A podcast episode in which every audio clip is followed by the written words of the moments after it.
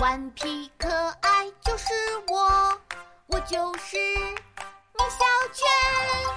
米小圈上学记。你太厉害了！五月二十三日，星期日。我得想个办法才行。如果直接告诉姜小牙，我是因为觉得吹小号很无聊才不学的，他一定不会买的。对了，我也去给姜小牙买一块巧克力。铁头就是这样把小号卖给我的。我带着巧克力跑去姜小牙家，姜小牙正准备去学乒乓球。米小圈，你自己吃吧，我没时间陪你玩了，我得去学乒乓球。姜小牙，我和你一起去吧。为了卖掉小号，我决定充当姜小牙的球童。姜小牙同意了，我和他一起来到了乒乓球馆。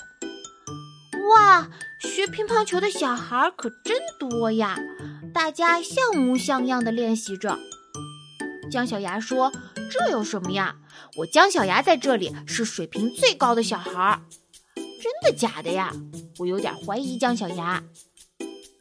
乒乓球教练吹起了哨子，同学们停一下，我有件事要宣布。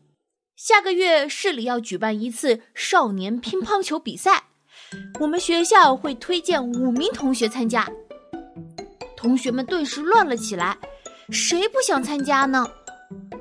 乒乓球教练又说：“所以我们今天将来一场淘汰赛，最终剩下的五名同学将获得参赛资格。”姜小牙这次一定会出尽风头，因为他是这些小孩里水平最高的。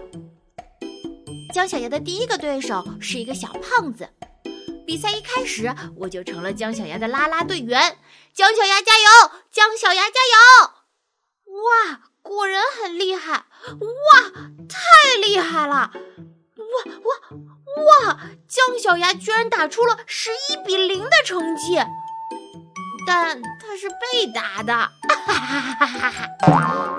姜小牙就会吹牛，其实他是这里水平最差的。姜小牙大比分输掉了比赛，难过极了。我走过来安慰他：“姜小牙，其实你打的不是很差，真的是呀，你那是相当的差了。”哈哈哈哈哈！姜小牙差点被我给气死。我赶快说：“姜小牙，你应该学一个适合你的特长。”姜小牙问：“可什么特长适合我呢？”音乐呀。